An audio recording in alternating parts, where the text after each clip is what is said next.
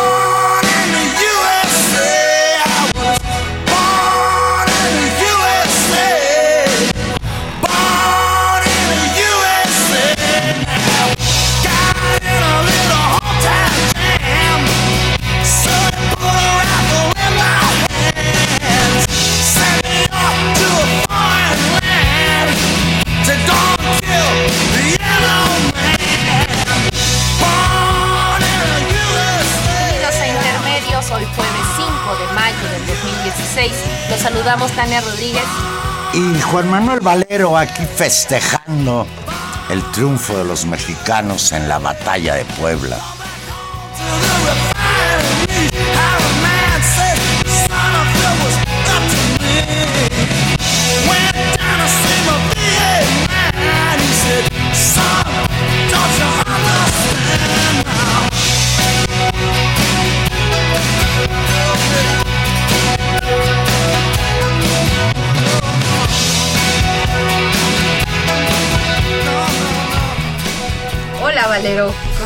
Qué rica música, ¿no?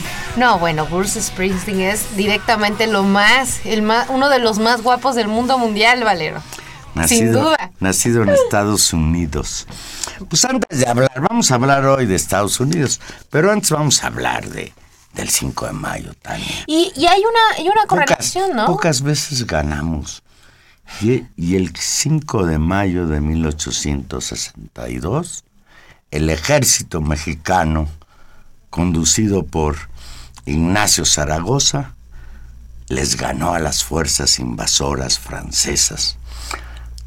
Pero, chin, fue una derrota, una victoria pírrica, muy, muy costosa, porque además, si en 1862 impedimos la instauración del Segundo Imperio, por la intromisión de los franceses, un año después, si el país cayó dentro del Segundo Imperio con el señor Maximiliano de Habsburgo como el segundo emperador, el primero fue Agustín de Iturbide. Sí, pero también solo duró cuatro años, porque hay que decirlo que Claro, eso también hay que decirlo. Una resistencia. A la final sí les ganamos. Claro, y además, pues es un referente internacional en términos justamente de una ola expansiva de, pues de los distintos imperialismos, digamos, que estaban en, en, en, boga y operando con, con, invasiones militares, como se hacía antes, ahora se hace de otra forma, pero... Ahora nos invaden de otra manera. Hubo... Eh, ahora ya no nos quieren invadir, nos quieren poner muros. Ahora nos quieren poner muros. Nos quieren decir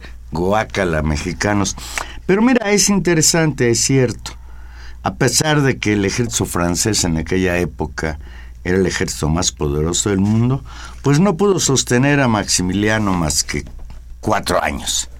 Y el 19 de junio de 1867, el emperador fue fusilado en el Cerro de las Campanas un día que Dios estaba muy ocupado. Y, y, bueno, hay que decir que, que claro, tiene que ver con, con, una invasión extranjera, pero que también esa, ese periodo histórico de, de las guerras de reforma, de la invasión francesa, eh, pues tiene que ver con una disputa también interna por un proyecto de país, por un proyecto de eso, pues moral, de valores, de referencias, y digo, porque hubo un, un sector de, las, de, las, de la clase política, diríamos hoy, que apoyó justamente eh, la instauración del imperio y que se oponía a, fundamentalmente a la reforma a la constitución del 57 ¿no? impulsada por Benito Juárez las y, la, de y la- y reforma. la gran generación liberal de la reforma y creo que es una, una disputa histórica que finalmente eh, permitió que este país tomara un rumbo eh, en muchos casos, digamos, muy adelantado a, incluso otros países, eh, incluso centrales, ¿no? Con respecto a la separación entre el Estado y la Iglesia, con respecto a la instalación de ciertas reglas básicas de convivencia, ciertos principios de libertades. Eh, por supuesto que esto no, no tiene una, una, un relato lineal ni, ni, ni por el estilo, pero creo que sí vale la pena estos días de asueto, no solamente descansar y, y, y Sino recordar qué fue aquello hace ya Recordar. 150 años en que se dio esta batalla de Puebla. Pues seguimos en batallas con, 54. con los extranjeros. Así es. Hoy, parafraseando a Virginia Woolf, esta extraordinaria escritora, se nos ocurrió definir el programa como ¿Quién teme a Donald Trump? ¿Tú le tienes miedo a Donald Trump? Pues sí, la verdad. Un sí. poquito, sí, ¿verdad? Contra todos los pronósticos, el señor Donald Trump es ya en los hechos el candidato del Partido Republicano en las elecciones presidenciales de Estados Unidos que tendrán lugar en noviembre próximo. Legisladores federales y dirigentes del Partido Republicano comenzaron a unirse a la campaña de Donald Trump, a quien ya consideran como su candidato presidencial inevitable, después de la victoria en las elecciones primarias de Indiana y el retiro primero de Ted Cruz y ahora de John Kasich. Se quedó solo.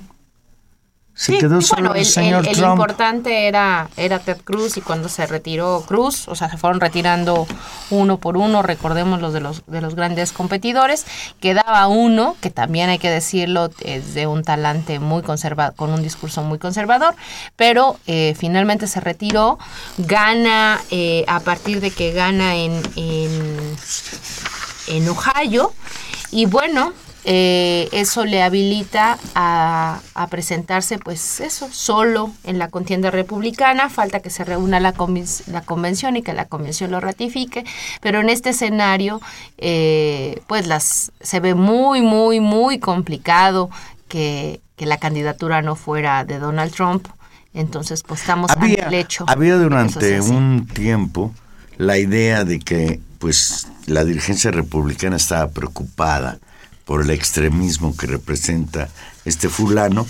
Sin embargo, a partir de que pues sigue ganando adeptos y, y ganando convenciones, etcétera, pues ya la dirigencia misma del Partido Republicano, sus representantes en el Congreso, empiezan a unir fuerzas en torno a este candidato ya único. No es todavía el candidato oficial porque tiene que esperar a la convención nacional de su partido que se llevará a cabo entre el 18 y el 21 de julio en Cleveland, también en el estado de Ohio. Pues, ¿cómo ves? Pues un, escenario muy complicado. Hay que recordar que cuando, cuando Donald Trump anunció su candidatura a contender por, por tratar de, de tener justamente el nombramiento del Partido Republicano, buena parte de los medios norteamericanos, digamos, de la opinocracia, incluso de, de- de la opinión pública, señaló que no tenía eso ningún sentido, que era un personaje exótico, eh, muy, des- muy desbocado, efectivamente, con todas estas, estas formas políticas que tiene, con un discurso absolutamente políticamente incorrecto que generaba eh, mucha hostilidad y que seguramente iba a caer y que digamos las fuerzas más eh, estándares del Partido Republicano se instalarían y finalmente lograrían imponer un candidato digamos mucho más eh, de dentro, ¿no? Desde, de- desde dentro del Partido Republicano. Esto no sucedió y, y es muy sorprendente y creo que vale la pena detenerse a pensar por qué por qué no sucedió, por qué efectivamente en este caso un candidato eh, outsider al, partido, eh, con un discurso tan agresivo y tan violento, logró instalarse. Y ahí hay varias hipótesis y varias pistas. Simplemente, bueno, la primera que es muy, muy sencilla, que es el hecho de, del papel de los medios de comunicación y del impacto mediático de la propia figura de Donald Trump. ¿no? Es decir, cómo eh, esta campaña que parecía eh, un despropósito, eh, al final en su lógica de despropósito y en la nota que genera las tonterías y las y los digamos los abusos discursivos y gestuales del propio Donald Trump durante estos meses lo coloca en el centro de la política norteamericana y consigue eh, llegar a la candidatura. Creo que de cualquier manera vale la pena eh, preocuparse y por el otro lado tener en cuenta que eh, el fenómeno Trump responde a un sector amplio de la, de, la, de la sociedad norteamericana, pero que esperemos no logre constituirse en una mayoría. La mayoría, de acuerdo con las encuestas, si hoy fueran las elecciones en Estados Unidos y los candidatos fueran Donald Trump por el Partido Republicano y Hillary Clinton por el Partido Demócrata, ganaría Clinton con una ventaja de 17%.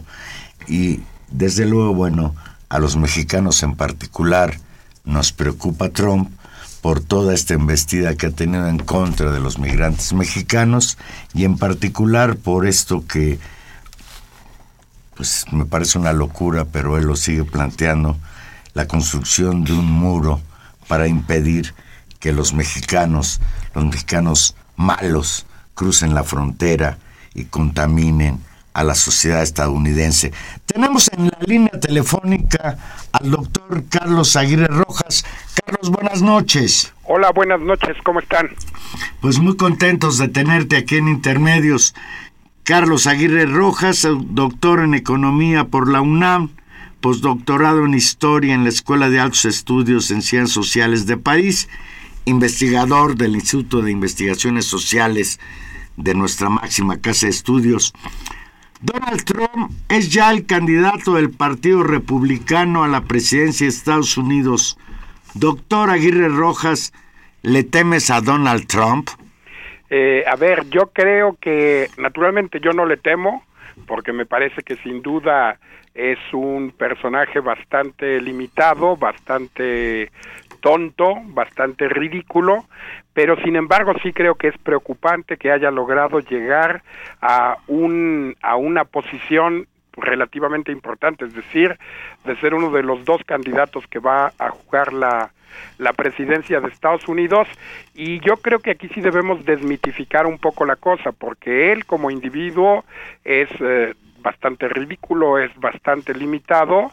Eh, ya en Estados Unidos hemos tenido presidentes que eran muy, muy tontos, como por ejemplo Ronald Reagan Jr., ¿no? O por ejemplo Ronald Reagan, que era un pésimo actor. Hemos tenido como gobernador en California un mm, super pésimo actor que era Arnold Schwarzenegger.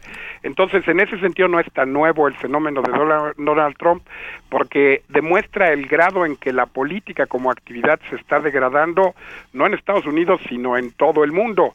Tuvimos una especie de medio Trump mexicano con Vicente Fox, toda proporción guardada, pero lo digo que eh, lo que sí debe preocuparnos es más bien que haya logrado llegar a una posición tan alta de ser candidato de un país que aunque está en decadencia absoluta, sigue siendo la primera potencia militar del planeta y, y es además nuestro vecino inmediato y eso sí me, me preocupa seriamente. No le temo a Donald Trump porque yo creo que es casi seguro que no logrará la presidencia de Estados Unidos.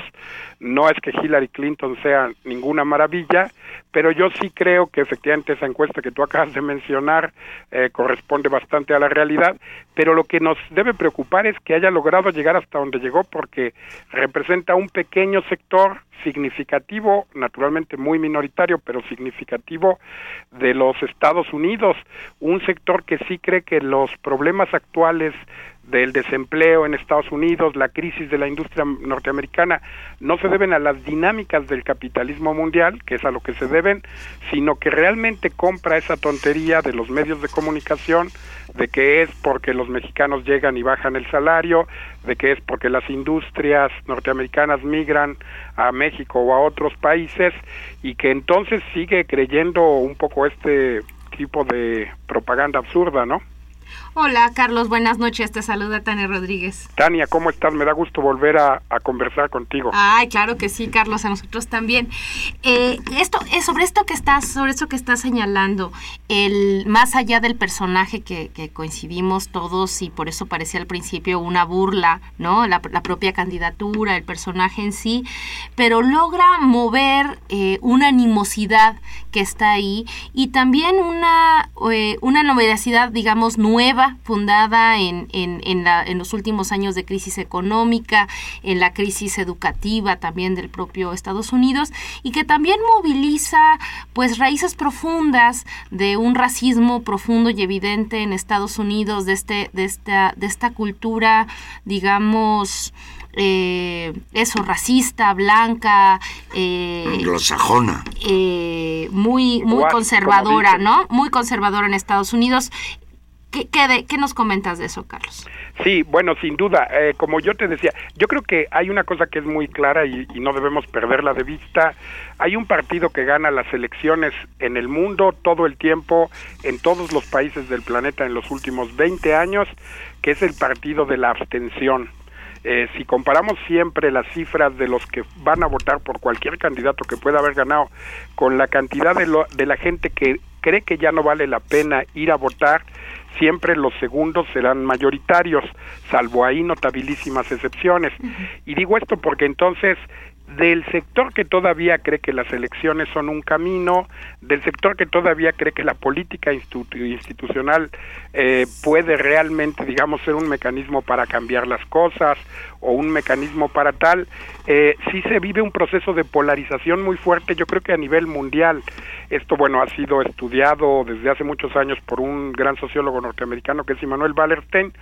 Yo sí creo que vivimos a nivel mundial un proceso de polarización donde la derecha y la ultraderecha acentúan sus posiciones efectivamente racistas, sus posiciones conservadoras, sus posiciones, digamos, belicosas, y al mismo tiempo, digamos, un proceso donde empiezan a emerger nuevas izquierdas, eh, izquierdas efectivamente, digamos, eh, mucho más anticapitalistas, mucho más radicales que las que hubo en los años 50, 60, 70, etcétera, y esto se refleja en estos fenómenos, no eh, para hacer un símil, digamos, Silvio Berlusconi en Italia es naturalmente una especie de Trump italiano y bueno, eh, Aznar, que en el propio nombre lleva la penitencia en España, era una especie también, digamos, de Trump eh, español. Lo digo porque hay que situar el fenómeno. Ahora, lo que es grave es esto, que si efectivamente de la gente que todavía cree que la política tiene algún sentido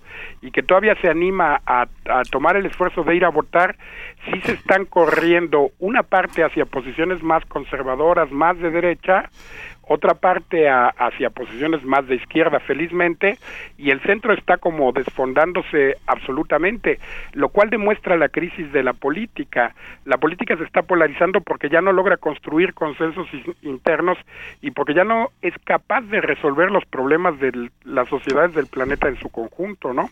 Y uno, uno pensaría que para el propio caso norteamericano esta, esta polarización y este desgaste, incluso la emergencia de estas nuevas figuras, incluido el propio Trump, eh, se complementa en el, en el espectro contrario, digamos que para el, para el contexto norteamericano es realmente una nota, un candidato que en sus términos, pero aún así, se atreve a llamarse a sí mismo socialista, como es el caso de Bernie Sanders. Claro, bueno, esto es muy interesante porque efectivamente, digamos, el fenómeno de Sanders es, es un poco inédito y es muy interesante porque que se autonombrara socialista y que nombrándose social, socialista, que era una palabra, digamos, todavía maldita en Estados Unidos hace 15 o 20 años, haya logrado poner en jaque a la propia Hillary Clinton y haya logrado, digamos, eh, también esta base social. Él yo creo que en cambio representa justo a esta gente que está harta del sistema político, que está muy consciente de que efectivamente eh, la política está en crisis y el sistema capitalista está en crisis y que todavía cree que a lo mejor por el lado de la política puede encontrar una salida. Yo creo que esto es una ilusión, pero la base social de Sanders, o sea, los jóvenes, los latinos, la gente descontenta con el establishment, su discurso era muy anti-establishment.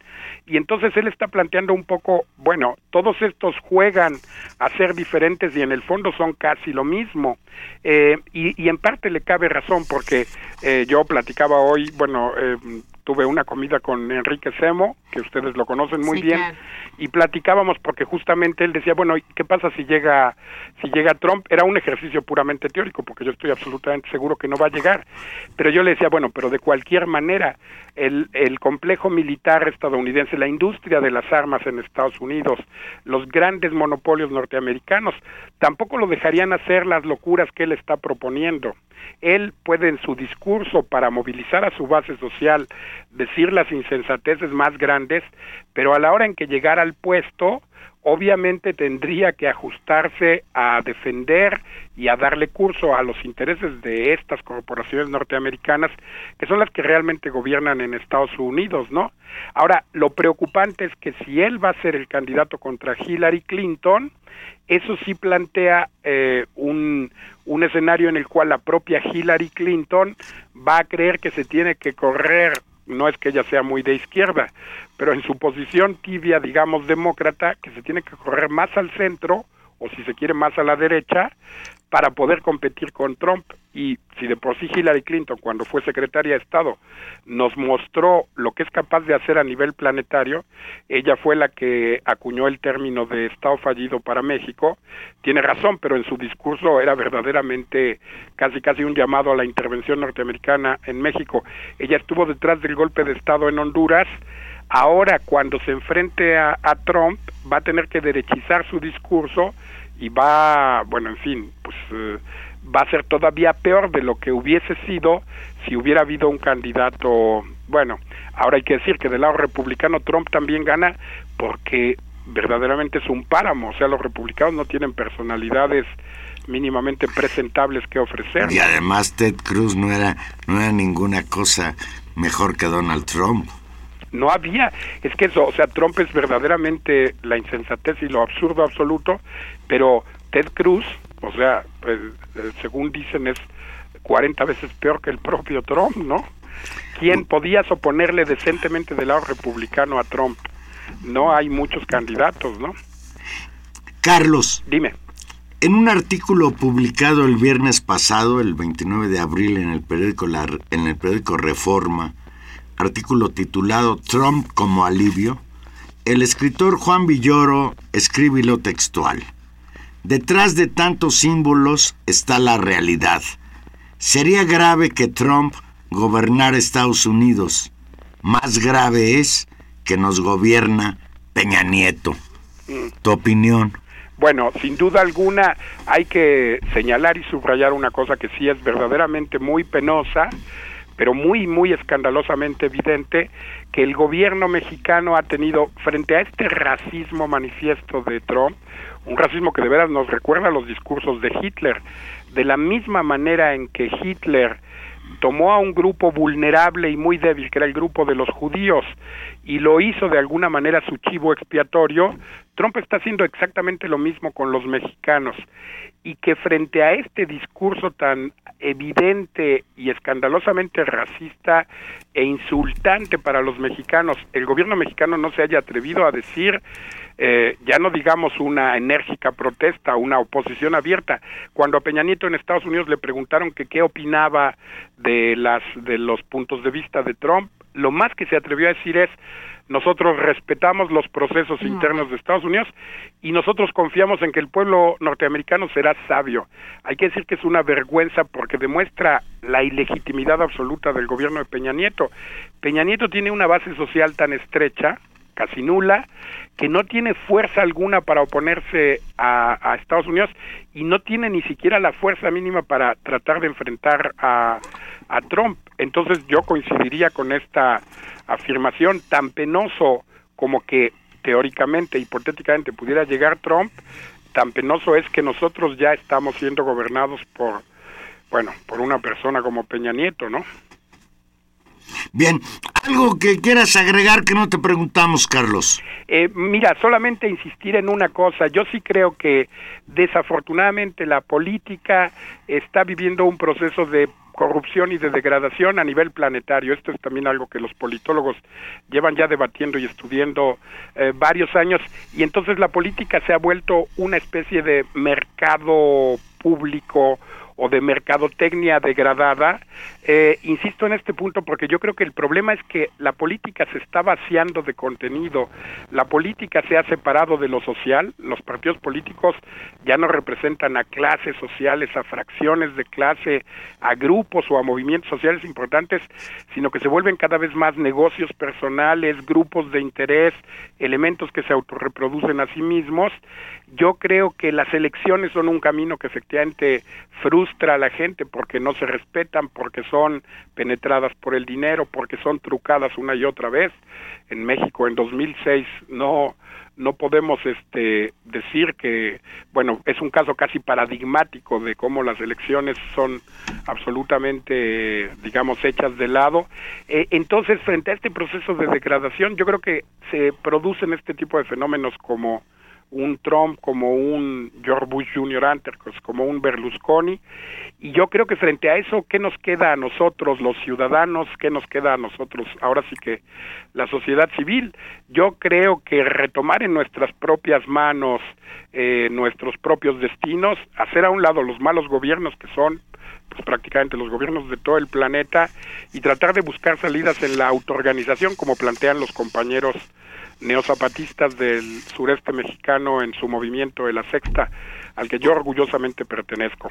Muy bien, Carlos. Pues te esperamos aquí para platicar largo otro día, ¿eh? después de, este reencuentro afortunado, este 5 de mayo. Yo eh, soy materia dispuesta, les agradezco que me hayan invitado, saludo mucho a todo el público de, Radio UNAM eh, y bueno, les agradezco mucho el, foro. Muy bien, Carlos, nos vemos pronto por aquí. Un abrazo. Un abrazo. para todos. El doctor Carlos Segre Rojas, investigador del Instituto de Investigaciones Sociales de la UNAM. Fíjate, Tania, hoy, leí y me dio gusto. Los Rolling Stones prohíben a Donald Trump usar sus canciones.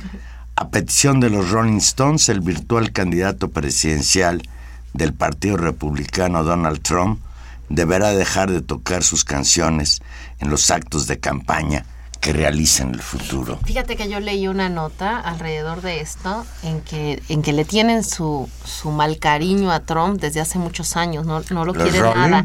Sí, organizaron un concierto y el concierto fue en una instalación, no, no me acuerdo exactamente en qué, en qué ciudad norteamericana, eh, en, una, en un edificio de Donald Trump eh, y ellos aceptaron que fuera ahí a condición de que Donald Trump no estuviera en, ni en la conferencia de prensa ni en el concierto. Al final llegó a la conferencia de prensa así como es él haciéndose el payaso y al parecer eh, los Stones se enojaron mucho y Keith Richards dijo que él directamente lo iba a sacar a, lo iba a sacar si, si, si se mantenía ahí. Evidentemente al final se fue, un, digamos, una especie ahí de, de, encontronazo entre las fuerzas de seguridad de un lado y el otro, y el propio Keith Richards, a quien, a quien tanto queremos, dijo, ah, no lo sacan, pues yo directamente nosotros, voy. Nosotros nos deberíamos sentir privilegiados. Llevamos más de 10 años. ¿Qué? tocando los Rolling Stones en la y no, no prohibido. y no, no, no, no lo prohíben. Por cierto, este gesto de los Rolling Stones no es un gesto único. Ha habido otros músicos, incluso el que hoy nos acompaña, que también han manifestado su oposición. No, bueno, ah, claro. Bruce Springsteen es, es, es, un, es una voz, digamos, de, de, ese, de, ese, de esa historia del pueblo norteamericano que es todo lo contrario a Donald Trump. Así que vamos a escucharnos al guapísimo de Bruce Springsteen. Regresamos en intermedio, estamos en vivo. Recuérdenos 55 36 89 89. Llámenos para platicar con nosotros.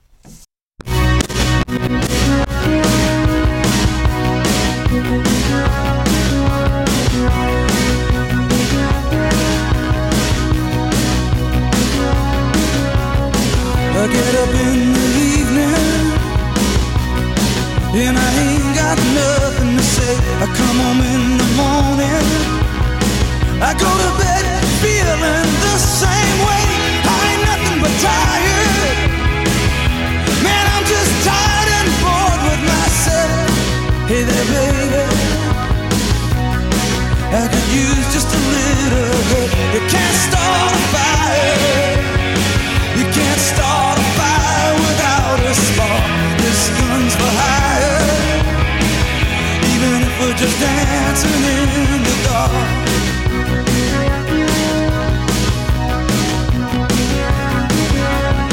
Messages keep getting clearer. Radio's on and I'm the place. I check my look in the mirror. Wanna change my clothes, my hair,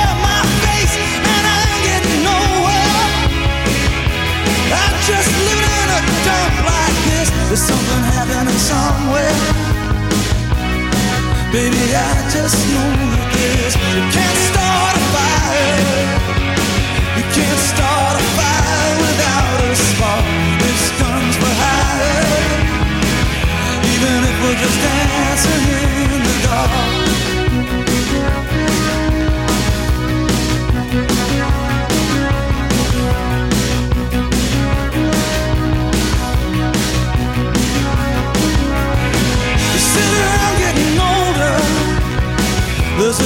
Here's some wine, it's on me. I shake this world off my shoulders.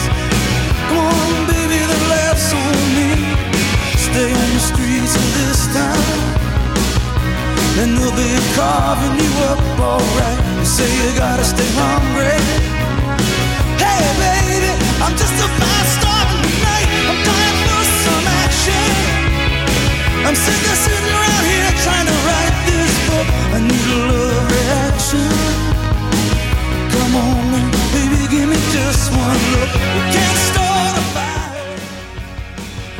Estamos de vuelta con Bruce Springsteen, bailando en la oscuridad, un clásico de los ochentas que nos hizo a todas enamorarnos de Bruce Springsteen y ser y querer ser la chica que baila con él en el video. Pues tú y los demás. Tenemos en la línea telefónica y nos da muchísimo gusto al doctor Octavio Rodríguez Araujo. Doctor, buenas noches. ¿Qué tal, señor Valero? ¿Cómo está usted? Pues aquí muy contento de tenerlo aquí en este programa del 5 de mayo en, en Radio UNAM. El doctor Rodríguez Arauja, profesor emérito de la Facultad de Ciencias Políticas Sociales de la UNAM, destacado analista político, articulista del periódico La Jornada. Doctor, Donald Trump está a punto de convertirse en el candidato del Partido Republicano a ocupar la Casa Blanca. Maestro, ¿usted le tiene miedo a Donald Trump? Pues no, no es, no precisamente. Donald Trump es un, este, un político estridente eh, que viene de la empresa privada, estudió en la escuela de Wharton de Pensilvania y este y sabe de negocios. De política no, pero sí sabe de medios y usó los medios y él sabía que a partir de declaraciones estridentes iba a llamar la atención de los medios. Y luego, por otro lado, pues hay una, un sentimiento anti-inmigrante en el mundo. Me Él está en contra de los inmigrantes ilegales, de los legales no, porque pues él viene de una familia de inmigrantes alemanes en el siglo XIX. Pero este, bueno, como casi todos los estadounidenses pues, son de origen inmigrante, a los nativos los han ido marginando y acabando. Entonces, eh, no es que me dé miedo, lo que ocurre es que pues es la ultraderecha la que está en vías de, representar al Partido Republicano, que siempre ha sido de derecha, pero no siempre de ultraderecha. Eh, tan es así que los mismos Bush ya le han dado la espalda de alguna forma, ¿no? Y son republicanos de, de corazón. Entonces, este, no las tiene todas consigo. Y por otro lado, yo creo que le está haciendo, digo, no es su propósito, desde luego, pero le está haciendo un favor a Hillary Clinton, porque este, pues es el mal menor para Estados Unidos y para el mundo. Entonces, este, y la gente se inclina al mal menor. yo recuerdo la reelección de Jacques Chirac en 2002 obtuvo en la primera vuelta, ya ve que allá son dos vueltas, ¿no? Balotage se llama. Y en la primera vuelta, en abril de 2002, Chirac obtuvo 19%, 19.5, 19.6, y este y el neofascista Jean-Marie Le Pen del Frente Nacional obtuvo 17%. Entonces, para la segunda vuelta Chirac logró algo eh, inusitado y fue el apoyo incluso de las izquierdas radicales en Francia. Y entonces subió su votación en la segunda vuelta a 82%. O sea, la gente le tuvo temor, desconfianza, miedo quizás a Jean-Marie Le Pen. Entonces, este, por ser pues neonazi, ultraderechista, xenófobo, racista como Trump, este igual xenófobo como Trump. Entonces, este el pueblo norteamericano, pues igual que muchos pueblos, incluyendo el mexicano, no siempre piensan correctamente en cuestiones políticas, pero sí va, yo creo, a reflexionar sobre la diferencia que hay entre un estridente como Trump y una mujer más calmada y más madura y más, más política como la señora Clinton, ¿no?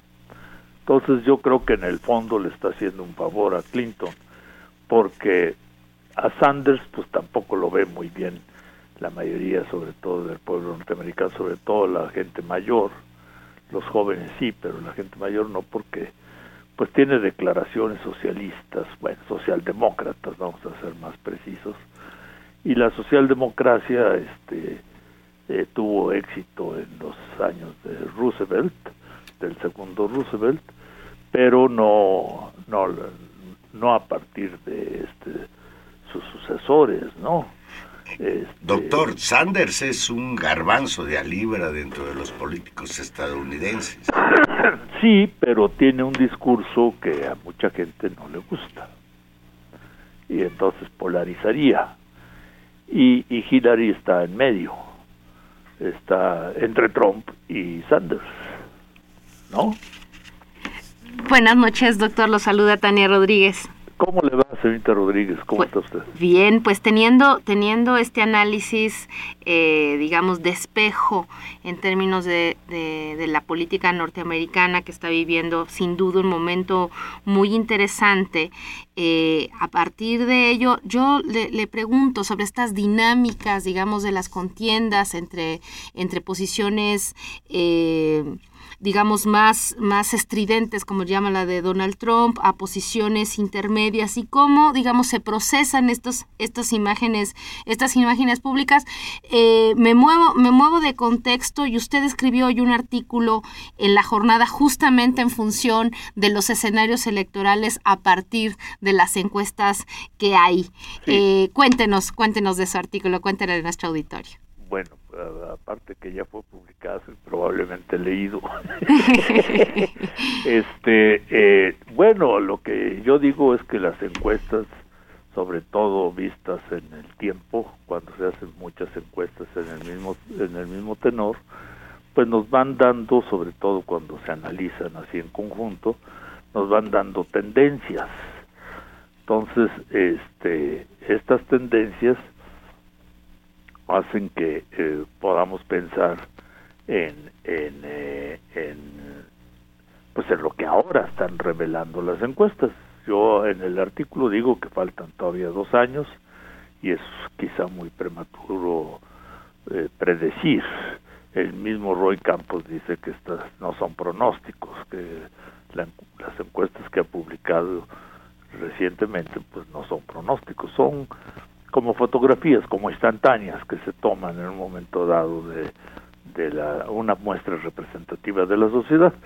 Pero esas encuestas nos dicen cosas interesantes, nos dicen que el PRD está muy a la baja, nos dicen que el PAN está muy muy mal también, nos dicen que el PRI tiene simpatías de personas, pero más pero no como partido, que este y que eh, Morena en cambio está despuntando en lo que es la Ciudad de México este y eh, y López Obrador como un posible candidato para las presidenciales del 18. Entonces, esto es interesante. Lo que yo he estado estudiando en un libro que voy a publicar muy pronto que se llama Democracia, Participación y Partidos, en lo que he estudiado es que la, en buena parte de América Latina, eh, incluso en varios países de Europa también, de Europa Occidental, eh, los partidos por sí solos no han logrado ganar la presidencia o el, gobierno pues de un país eh, pensando en primeros ministros y esto. Eh, en cambio en alianzas sí y estas alianzas pues han sido como en Uruguay el Frente Amplio en Argentina un equivalente este en Venezuela misma donde el partido de Chávez aglutinó a un montón de partidos de, izquierda, este, eh, etcétera. y en México mismo en 88 el Frente Democrático Nacional. Sí, no, y, el mismo PRI, el PRI ha hecho alianza con el PBM y con el PANAL, ¿no? Salvo en 2006 que el PANAL apoyó a Calderón para la presidencia. Entonces, eh, eh, eh, el mismo PRD pues ha hecho alianzas con el PT y con Movimiento Ciudadano, y en fin, es de alianzas. Ahora vienen las alianzas. Pero bueno, hay, hay de alianzas, alianzas. Bueno, Rodríguez Araujo. Como en todos lados, siempre digo. Me parece, por ejemplo, esta alianza PAN-PRD en las elecciones que tendrán verificativo en el No le escucho muy bien. Las alianzas entre el PAN y el PRD para algunas gubernaturas en, en las elecciones que vienen en junio, pues son alianzas que uno cuestiona porque pues el ingrediente ideológico dónde están, aunque usted mismo señala que cada vez los partidos tienden a parecerse más, pues yo creía, doctor, con ingenuidad, que el PAN y el PRD eran el agua y el aceite. Lo siguen siendo pero este, ambos pueden formar una emulsión. Lo que les interesa a ambos partidos que se mueven en, en el pragmatismo absoluto este, es ganar posiciones, cargos. Eso es lo que les interesa. Porque sus dirigentes, lamentablemente separados de las bases, este, piensan y actúan en función de cargos eh, digo, bueno, todos los partidos quieren cargos, desde luego, ¿no? Incluso Morena, pero este, unos quieren los cargos a como de lugar y otros los quieren con base en la defensa, aunque sea mínima, pero la defensa de un discurso, de unos principios, de un proyecto. Entonces, yo pienso que el PRD, este, en manos de eh, los chuchos, como les llaman, de nueva izquierda, el PRD se ha vuelto muy pragmático, muy oportunista en este sentido, y el pues, es un partido pragmático que no supo qué hacer con el poder y lo perdió, y lo perdió feo, a partir de la salida de, de, ¿cómo se llama este chaparrito? Felipe Calderón Hinojosa. Eh, ah, perdón, se me olvida, tiende a olvidárseme. Entonces, eh, sí, ese. Y este, ahí el PAN perdió mucho. Ahora hay quienes quieren lanzar a su, a su esposa y el argumento que están manejando es que es una mujer y que eh, ya fue senadora y que este, fue diputada y que tiene una carrera política y que no hay que confundirla con su marido y que se parece a Hillary Clinton es una estupidez, pero bueno, este, yo respeto la opinión de mucha gente. ¿En qué se parece, doctor? Pues no, no se parece. Este, Hillary Clinton no usa rebozos, entonces eh, ya por ahí ya hay una diferencia y se viste bien. Entonces no, no, yo creo que no, no se parece. Pero este, pero bueno, los partidos pues tienden a hacer alianzas y las necesitan porque tienen que ganar, es la manera de conservar su registro y de, y de aumentar las partidas presupuestales que tienen a su favor las llamadas prestaciones que les da el Instituto Nacional Electoral, es decir, el pueblo de México a través del INE, y este y que son por cierto muy costosas y han, ido subiendo muchísimo. Este es el cuarto país del mundo este con elecciones más costosas eh, eh, y en México, ¿no? Entonces yo creo que deberíamos de reflexionar muy seriamente a qué estamos jugando, porque pues yo creo que las alianzas en este caso de como usted dice el agua y el aceite pan y PRD no sabría quién es el aceite y quién es el agua este pues eso no funciona ya lo han hecho hay que recordar que en 2012 en algunos estados, el Estado de México y otros se intentaron, en otros se lograron y ganó un candidato de ambos, este Puebla, Nayarit, digo este sí fue Nayarit. Sinaloa, ¿no? También. Sinaloa, perdón, Sinaloa, eh, Oaxaca, en fin, eh, pues hacen lo posible por ganar, ¿no? Y no se los critico, pero no estoy de acuerdo. Doctor, usted vislumbra las últimas dos elecciones, tanto en 2006 como en, bueno, las últimas elecciones, incluso si incluimos la del 2000, han derivado en distintos grados de polarización. Básicamente han llegado sin que haya segunda vuelta de por medio, se han ido consolidando posiciones fuertes, fundamentalmente pues, entre, entre dos posiciones. ¿Usted vislumbra un escenario así para el 2018?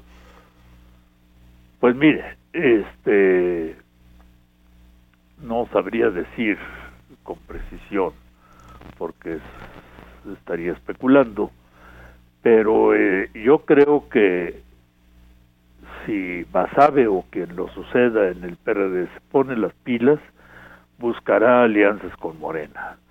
Y si López Obrador también se pone las pilas, aceptará eventualmente una alianza con el PRD. Perdón, me dio tos. No, no, al contrario. Pero este, pero no estoy muy seguro que eso pueda funcionar. A mí me parece interesante que usted lo plantee porque yo definitivamente a la luz de las declaraciones tanto de López Obrador como de la dirigencia del Partido de la Revolución Democrática, estos llamados los chuchos o la corriente nueva izquierda, pues parecería que es el pleito para siempre. Pero usted en el artículo señala continuo que una cosa son las dirigencias y otra los militantes de los partidos. Las bases, yo este, conozco a gente de base de ambas organizaciones y, es de base cuadros medios, vamos a decirlo así. Base, base, pues también algunos, pero cuadros medios gente que puede jalar a otra gente. Y hay interés, hay interés en acercarse a Morena y a López Obrador, porque no están de acuerdo precisamente con la alianza PAN-PRD. O sea, es, para ellos es contra natura, es, es ilógico que un partido que nace en contra de, de Cárdenas, de Lázaro Cárdenas, en 1939 y que ha tenido una posición liberal de derecha este, durante toda su existencia y a partir de Conchello una posición empresarial y proempresarial que incluso llevó a la renuncia del papá de Felipe Calderón, este que había sido un fundador y un historiador del PAN, justamente por sus alianzas con los empresarios, este esto no les gusta a mucha gente del PRD no no no no lo tragan pues el asunto. Es una píldora demasiado grande para tragarla. Entonces están buscando una opción. Y esta opción a mi juicio debería aprovechar la Morena. Este eh, el mismo López Obrador en alguna ocasión ha dicho que bueno pues que eh, eh, se, se podría aceptar al, a las bases a los a los tránsfugas incluso del PAN, ¿sí? O sea que una cosa son los dirigentes y otra cosa son las bases. Esto lo ha dicho varias veces, este no creo ser original al decirlo yo. pero yo creo que ese es un punto muy importante. O sea, los partidos se enriquecen con las bases. Este, y, cuando estamos hablando sobre todo electoralmente, ¿no? Porque esas son las que van a votar por un partido, ¿no? Claro. Cuando le hacía la pregunta inicial de que si le tiene miedo a Donald Trump, pues cabe preguntar al final, doctor Rodríguez Araujo, ¿a quién hay que tenerle más miedo, a Trump o a Peña Nieto y que siga el PRI en el poder? Nosotros que apostamos por el cambio a la luz de los resultados de los últimos de los últimos 80 años. Sí. Bueno, lo que pasa es que nosotros estamos acostumbrados al poder omnipresente del PRI. Este, todavía no hemos eh, asumido que el PRI estuvo en minoría entre 2006 y 2012, que se recuperó gracias a una buena dirección, por un lado, y por otro lado, gracias a los grandísimos errores del PRD y los errores del PAN durante el gobierno Calderón. Entonces, el PRI ha ganado a pulso y con trampas, como siempre, eh, las posiciones que ahora tiene. Y en este momento pues, es un partido mayoritario en México. Pero este tenerle miedo a Peña Nieto, pues no, digo, está, ya, ya está ahí y, y, está haciendo lo que está haciendo y no estamos de acuerdo todos con lo que él está haciendo. Entonces, este, pues tendremos que esperarnos tres años más porque aquí no existe el principio de revocación del mandato, este, nos tendremos que esperar tres años más, pero en la inteligencia de que es el, el presidente con menos apoyo de toda América Latina. Estos son datos del Latino Barómetro y del grupo IDEA, de, de, que tiene información oficial de todas las elecciones en América Latina bueno, en el mundo. Entonces, este, eh, eso por un lado. Y por otro lado, según las encuestas eh, de Mitowski de Reforma, tiene muy baja aceptación Peña Nieto. O sea que si en este momento hubiera una especie de, de referéndum o hubiera elecciones, el PRI perdería. Esto casi seguro. De acuerdo a esas encuestas, solo el 30% de los encuestados aprueba eh, lo que ha hecho el gobierno priista de Enrique Peña Nieto. Doctor, le agradecemos mucho algo que usted quiera comentar como colofón. Pues que espero que pierda Trump, sí, y que las cosas en México empiecen a ser más civilizadas que antes. Muchísimas gracias, Me da mucho gusto, señor Valero, señorita Rodríguez. Eh, mucho gusto también. El, el gusto ha sido para nosotros, el doctor Octavio Rodríguez Araujo investigador emérito de la Facultad de Ciencias Políticas Sociales de la UNAM. Dice aquí David Santiago Montesinos, que nos llama de Coacalco, dice una felicitación al programa y al doctor Rodríguez Araujo, que nos ha brindado grandiosos artículos y esperamos con ansias el libro que está próximo a salir, al que ya se refirió incluso el doctor Rodríguez Araujo. Pues ya nos vamos, tan nada más que antes dinos una reflexión. La contaminación no cede. Hoy nuevamente, tercer día, de doble no circula. Y no me refiero solo que a mí me ha tocado las dos veces esta semana, sino que parece que la situación no mejora, aunque ya por ahí hoy, que ya mañana se suspende el doble, no circula, pero pues la situación está muy delicada. Yo pensé que con que empezaba a llover tantito iba a mejorar la cuestión, pero parece que no. Pues Nos estamos ahogando de calor y la contaminación de partículas y de ozono parece ser que sigue siendo pues bastante alta. Ya incluso en la mañana anunciaban antes de que hoy dieran la noticia de que se suspende el doble no circula, que incluso iban a plantearse en un en la posibilidad de entrar en la fase 2 de contingencia ambiental entonces que la mitad de los automóviles dejaran de circular y al rato que ya no circula, ninguno, y al rato que todos nos muramos como moscas. Yo creo, Juan Manuel, que, que sí estamos ante, ante una situación crítica en la ciudad que tiene efectos sociales en la salud, que seguramente los tendrá en términos políticos, eh, y que hay una carencia de información y de comprensión con respecto a lo que está sucediendo. Creo que ha habido una pésima comunicación de parte del gobierno de la ciudad, de parte de la Comisión Metropolitana de la Calidad del Aire, la cual no nos ha terminado de explicar cuáles son las razones por las que estamos en esta situación.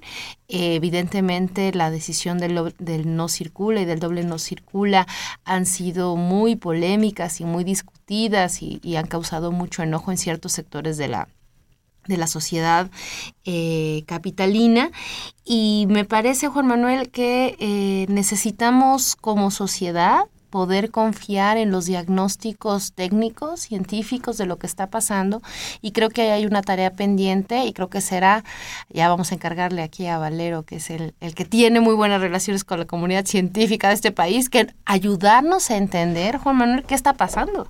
Porque, bueno, aquí, aquí vino... porque hay versiones de todo tipo. Aquí vino con nosotros, ahora que andabas de paseo en Nueva York, el doctor Jorge Zavala del Centro de Ciencias de la Atmósfera de la UNAM, y él señalaba, de acuerdo con un diagnóstico que ha hecho el Centro de Ciencias de la Atmósfera, que con el no circula doble y todas estas medidas, no se está resolviendo el problema.